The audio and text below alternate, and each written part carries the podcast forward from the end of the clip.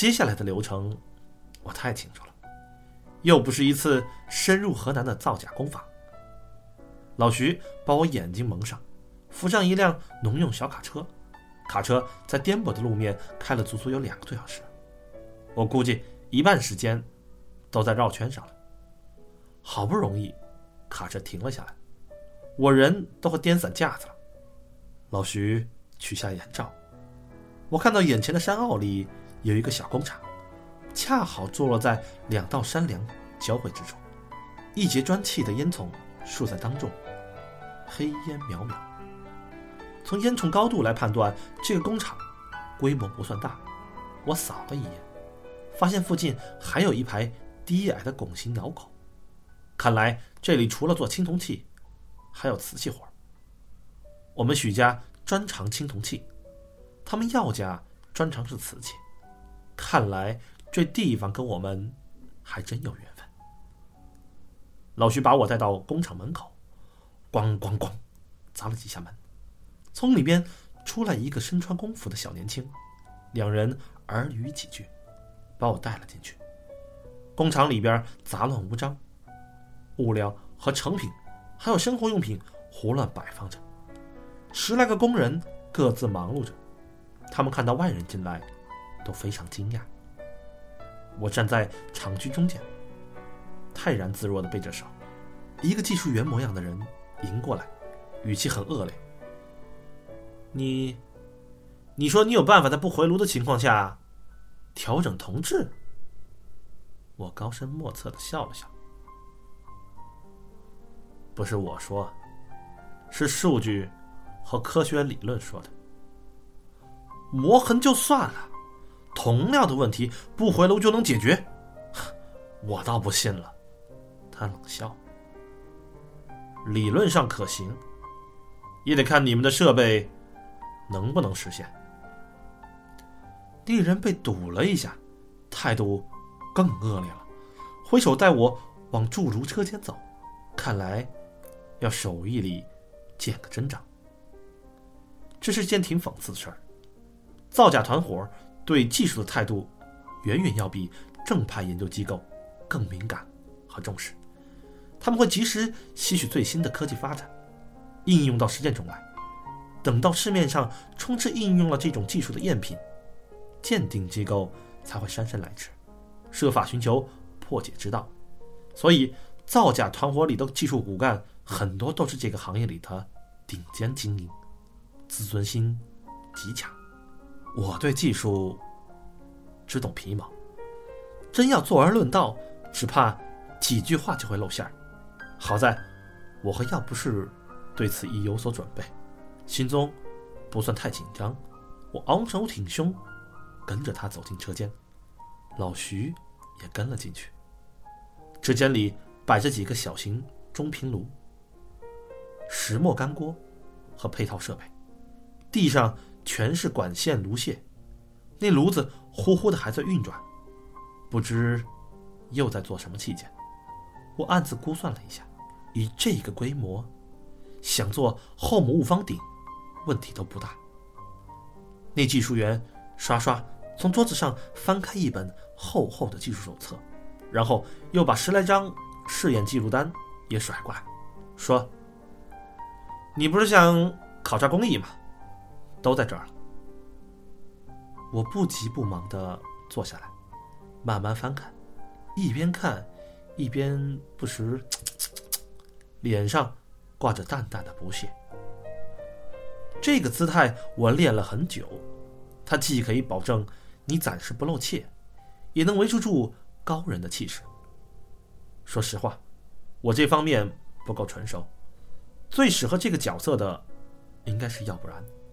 一想到他坐在桌子后头，指着高气昂的嘴脸，我就想乐，随即又化为一声深深的叹息。看了二十多分钟，技术员沉不住气了。汪先生，有何见教啊？我用指头敲敲记录单。你们啊，没用心呐。这话其实什么信息量也没有，但听在他们耳里，意味却不一样。技术员怒道：“我怎么就没用心了？哎，你说清楚，到底是哪儿的问题？配砂、核型、温控还是浇铸？这鹿王炉乃是手铜掺入金银而成，合金成分不同，显示出来的光泽会有微妙不同。你们搞清楚用料配伍比例没有？废话，我手里又没有标准器。”我上哪知道配伍去？你别岔开话题，我就问你，不回炉怎么调同质？我来是为了做生意，可不是来吵架的。我把报告一合，声音放轻。你们这样，老朝奉知道可不会高兴。这名字一出来，整个车间都安静下来，只剩下机器嗡嗡的声音。技术员。和老徐对视一眼，目中凶光一闪而过。王先生，息怒息怒息怒，小赵这是为了大家好嘛？有什么问题咱们可以细谈细谈。老徐一边说着，一边离开座位，不露痕迹的朝我这边靠过来。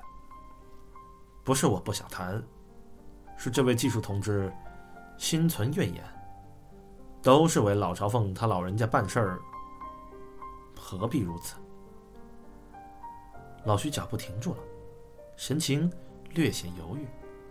果然，这些人跟老朝奉一定有关系，但又不是特别密切。根据药不氏的猜测，老朝奉的组织应该是一个蜘蛛网的结构，老朝奉安坐中间，周围延伸出去一圈直属人员。这些直属人员再延伸出去，各自控制一批外围和产业链，各行其事。这样的好处是，即使一条链被警方截断，其他分支也不会受影响。但这些链条之间不互相同属，经常会有发生交集而不自知的情况。A 线的托儿把肥鱼吊起来，走货的却是 B 线的手。C 线盘了半天道。却不小心黑吃 D 线的同行。老徐的反应验证了药不是的推测。你是哪个山头的？老徐问。我矜持的笑了笑，反问道：“先说说，你们是哪座山头的？”老徐道：“我们是龟谷子门下。”还没说完。赵姓技术员忽然喝道：“他在套咱们的话。”老徐猛然醒悟过来，勃然大怒，直直向我扑了过来。我闪身避过，从怀里掏出一个防身用的高压电枪，毫不客气的捅到老徐胸口，电光一闪，老徐浑身抽搐，瘫倒在地。那赵姓技术员也是作风凶悍。操起桌上的铸铁扳手，狠狠砸了过来。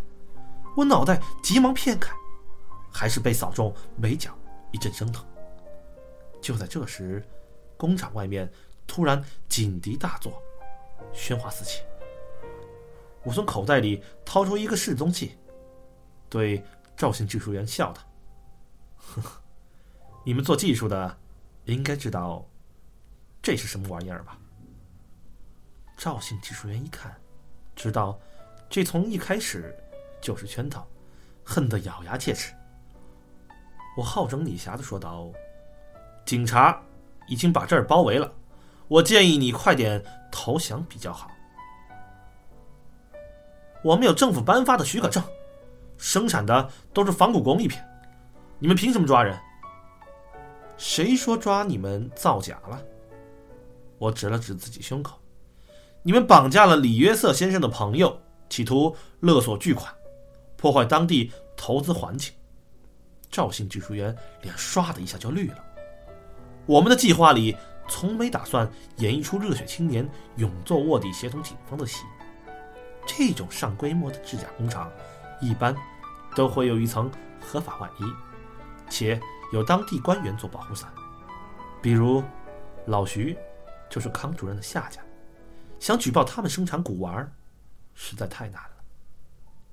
要不是化名李约瑟在魏辉谈投资，不光是为了给我打掩护，也是为了撬动这层保护伞。